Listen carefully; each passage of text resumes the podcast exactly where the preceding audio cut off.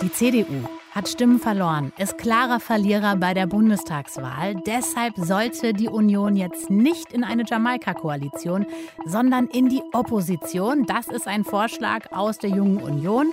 Warum? Das klären wir jetzt. Deutschlandfunk Nova. Kurz und heute mit Jenny Gärtner. Ihr hört das Update Deutschlandfunk Nova. Wie geht's weiter mit der CDU nach den großen Verlusten bei der Bundestagswahl am Sonntag? Vielleicht könnte es eine Koalition geben mit den Grünen und der FDP. Auf keinen Fall, diese Partei muss unbedingt erstmal in die Opposition. Das sagt nicht ich, sondern das sagt Hans-Christoph Stolleis, Kreisvorsitzender der Jungen Union in Neustadt an der Weinstraße und jetzt bei mir am Telefon. Hi. Hi.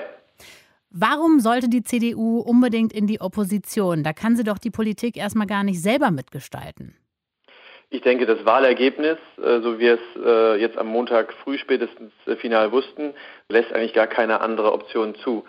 Die SPD liegt vorne, nicht nur ganz knapp, sondern über ein Prozent und hat auch den Trend auf ihrer Seite. Die CDU hat dramatisch verloren. Und äh, damit ist eigentlich der Auftrag der Wähler ganz klar äh, auf Seiten der SPD und nicht äh, bei der CDU. Was hältst du von Markus Söder als Fraktionschef und vielleicht sogar als Kanzler einer CDU-geführten Regierung? Denn Jamaika mit den Grünen und FDP wäre ja rein rechnerisch möglich. Ja, ich war auch bei der Entscheidung zwischen äh, Armin Laschet und Markus Söder kein Riesenfan von Markus Söder, muss ich sagen. Mhm. Äh, und äh, das Wahlergebnis würde er auch jetzt nachträglich nicht ändern können. Von daher ist damit zwar ein Problem, sage ich mal, äh, behoben, nämlich äh, dass Armin Laschet eigentlich hätte zurücktreten müssen am Sonntagabend.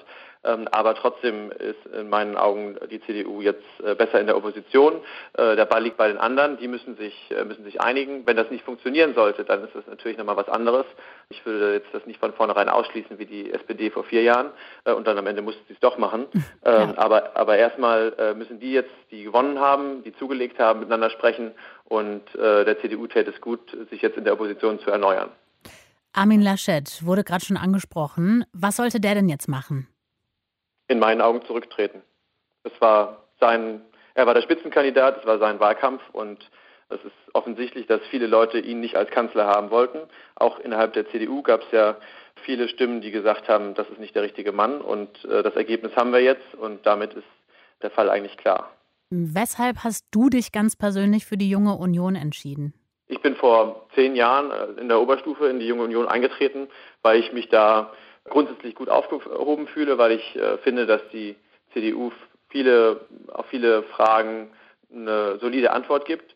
Aber ähm, ja, ich bin da nicht äh, super festgefahren und schaue jetzt nur auf die Partei, sondern finde, wir müssen äh, uns als Partei erneuern in der Opposition und die CDU äh, muss jetzt erstmal ja, innerlich aufräumen. Würdest du sagen, die Sachen, naja, für die du damals quasi eingetreten bist, wo du dir dachtest, okay, Junge Union ist jetzt mein Platz, verkörpert die Partei das noch für dich? In den äh, Grundwerten auf jeden Fall.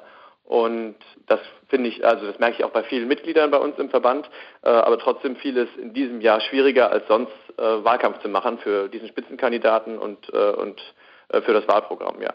In welchem Zustand würdest du sagen, ist die Partei heute? An einer, an einer Umbruchphase.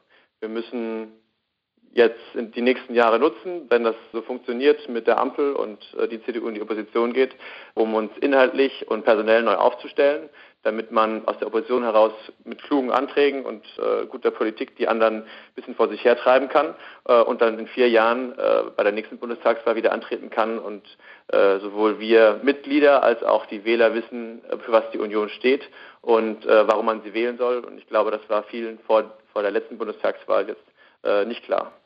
Was muss denn ganz konkret die Union tun, damit sie bei der nächsten Bundestagswahl in vier Jahren wieder erfolgreich sein kann?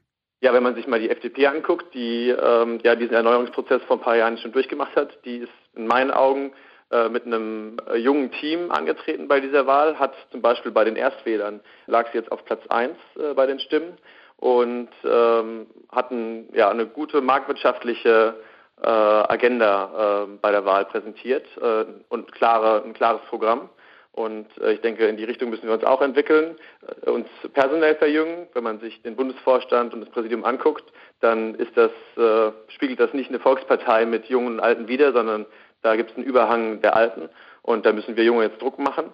Und auch inhaltlich müssen wir uns wieder stärker profilieren, äh, gerade zum Beispiel im Bereich Marktwirtschaft.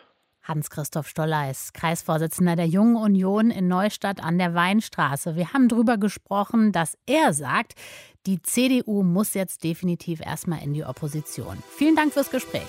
Sehr gerne. Deutschlandfunk Nova. Kurz und heute.